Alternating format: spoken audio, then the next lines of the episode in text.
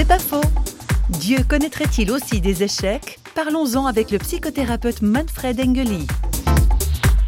J'ai vécu des échecs dans mon travail psychothérapeutique, par exemple, où j'avais investi toute ma force dans une relation pour essayer de permettre qu'il y ait un changement dans une vie ou dans un couple. J'ai vécu ces échecs-là comme quelque chose où je partageais l'échec de Dieu parce que ça m'a frappé. Dieu aussi, il peut vivre dans un sens l'échec, du fait qu'il aime, mais il donne la liberté à son vis-à-vis. Celui qui donne la liberté aux vis-à-vis, il s'expose à l'échec, parce que le vis-à-vis, il peut dire non à mon amour, il peut le rejeter, le refuser, et je suis complètement impuissant si je veux lui laisser la liberté.